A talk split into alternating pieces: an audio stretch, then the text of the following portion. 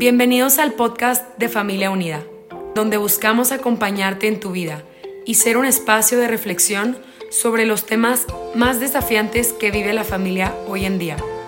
Nuestra misión es acompañar y fortalecer a las familias, ofreciendo medios de formación y consultoría. Gracias por permitirnos llegar hasta ti. Confiamos en que cada episodio será una oportunidad de aprendizaje y reflexión personal. Hola, soy Malili Méndez, soy licenciada en Ciencias de la Educación con maestría en Neuropsicología Educativa. Actualmente estudio teología, soy esposa y madre. Hola, soy Ana Cecilia Ibarra, soy esposa y madre, arquitecta con una maestría en teología. El día de hoy empezamos una serie de, de podcasts titulados El diálogo y la comunicación con nuestros hijos, adolescentes y jóvenes adultos. Agradecemos a Familia Unida por esta invitación a, aportar algo a esta gran labor.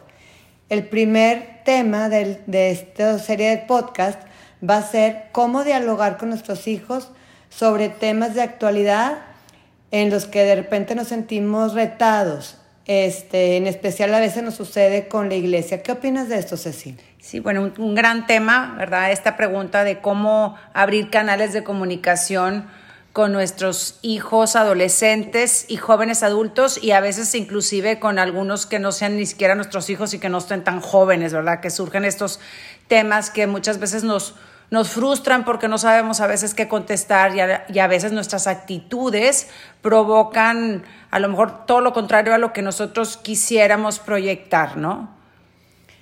Esto es, es, es algo que por un lado sí crea muchos desafíos y mucha frustración, pero también podríamos convertirlo en, en, oportunidades de poder abrir canales de comunicación con ellos. Este, igual y podemos empezar citando cuáles son los desafíos que entorpecen esta comunicación. Por un lado, yo no sé qué opines así, pero hay una gran diferencia en cómo nuestros jóvenes abordan temas que en, en nuestros temas, nosotros vemos, en nuestros tiempos, nosotros vemos como tabú y ellos lo abordan con mucha naturalidad y hasta queriéndonos desafiar, por un lado. Sí, claro.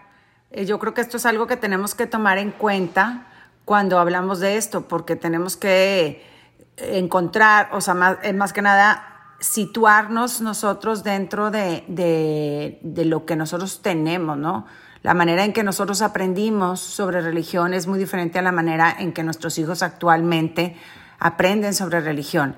Además, creo yo que, que nuestra manera en la que nos educaron y nuestro pensamiento no era de preguntarnos tanto ni de desconfiar tanto hacia la institución, ¿no? Lo, lo, que nos enseñaban era, ¿no? Y teníamos que hacerlo. Y hoy en día el pensamiento postmoderno obviamente nos empuja a tener una mente mucho más crítica y que se pregunten mucho más sobre todas estas cuestiones de fe que son tan importantes ahorita que se, que se, que se resuelvan, ¿no? que, se, que se contesten para, para una mente posmoderna.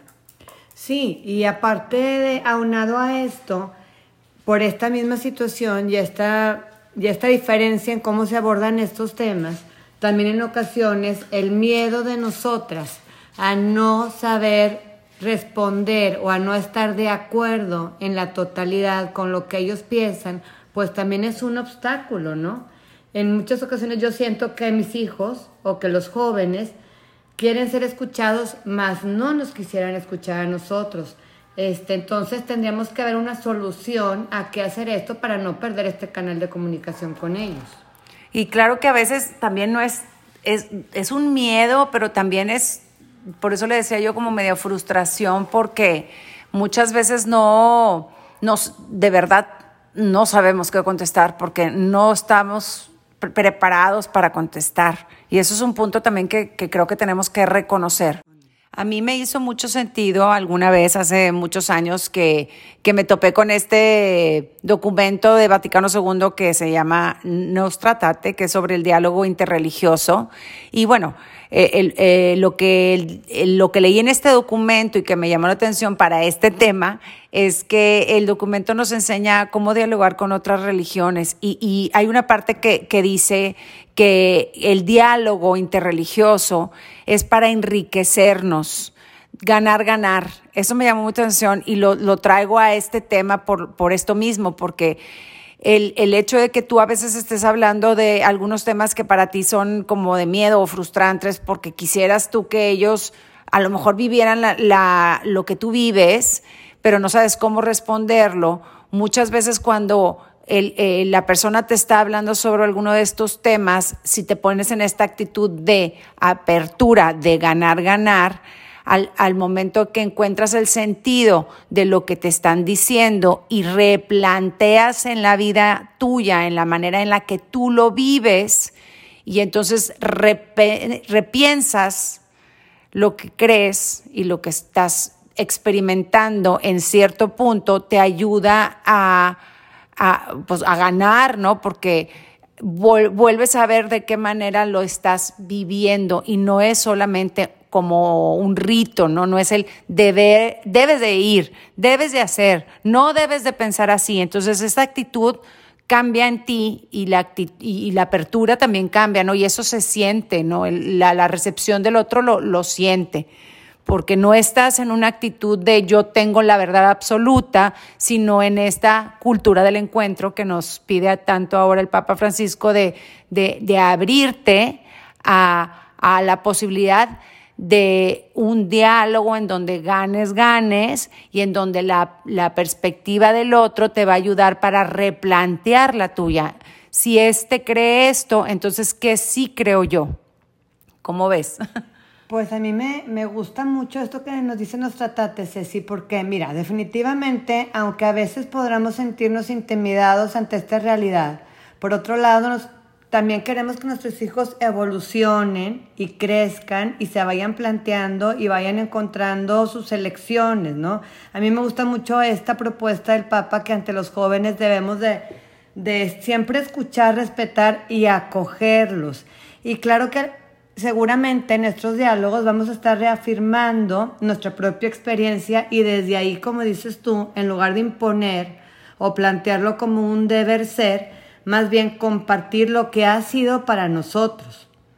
Este, esto creo que es una gran oportunidad, aunque pues muy desafiante para nosotros para crecer como padres, ¿no? Y, y, aprender que pues es un proceso que todos vivimos y que ahora a nuestros hijos les toca vivir en otra época, con otras necesidades y con otras inquietudes de, de, de la vida. Bueno, y obviamente también esto creo que nos reta nos empuja a indagar un poquito más y saber sobre, sobre lo que nos propone Magisterio también en todas estas cuestiones, ¿no? Porque eh, muchas veces también te vienen con el argumento, y no sé si a ti te ha pasado, Malili, que algunas personas te vienen y te dicen, es que la iglesia dice, es que la iglesia no quiere a mi amigo tal y cual, y es que la iglesia rechaza, y entonces la iglesia no dice, la iglesia propone y muchos de los argumentos que muchas veces te traen eh, eh, en estos, en estos eh, diálogos con estos temas son cosas que se han oído, se han visto, le ha dicho alguien, pero realmente no han indagado directamente en un magisterio, ¿no? Un magisterio que te está proponiendo, te está invitando a que observes de tal o cual manera, ¿no? Entonces yo creo que también ese es un punto muy importante hacia nosotros como como padres de familia que nos empuje esto, este reto, este desafío de, de, los jóvenes que nos empujan a, y nos retan a saber más, ¿no? Claro, digo yo, por ejemplo, este, me llamó mucho la atención eh, una lectura que estuve haciendo sobre esta propuesta del Papa Francisco en esta exhortación posinodal a los jóvenes en las cuales, por ejemplo, no los voy a leer todo, pero en el número 38, el Papa Francisco, con un idioma muy claro y muy sencillo, muy entendible, nos invita a que, creamos estos espacios, que creemos estos espacios de, de diálogo con nuestros jóvenes en un ambiente de empatía, este, para que desde ahí podamos, pues, de alguna manera este, proclamar el Evangelio.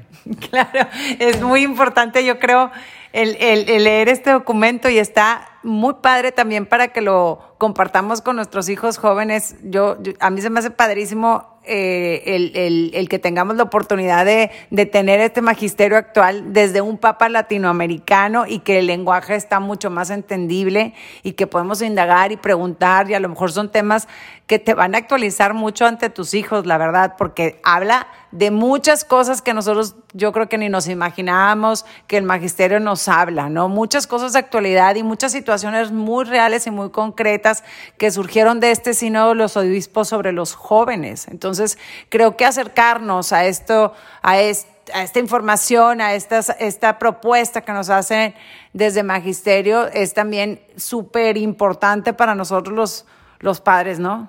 Sí, es una oportunidad de que nosotros también indaguemos, crezcamos, reaprendamos muchas cosas y pues yo creo que en síntesis este, tengamos muy en clara la importancia de crear estos espacios de apertura, de escucha atenta, con mucho, mucho respeto para, para nuestros hijos, que dé pie a que ellos se sientan en un ambiente de confianza.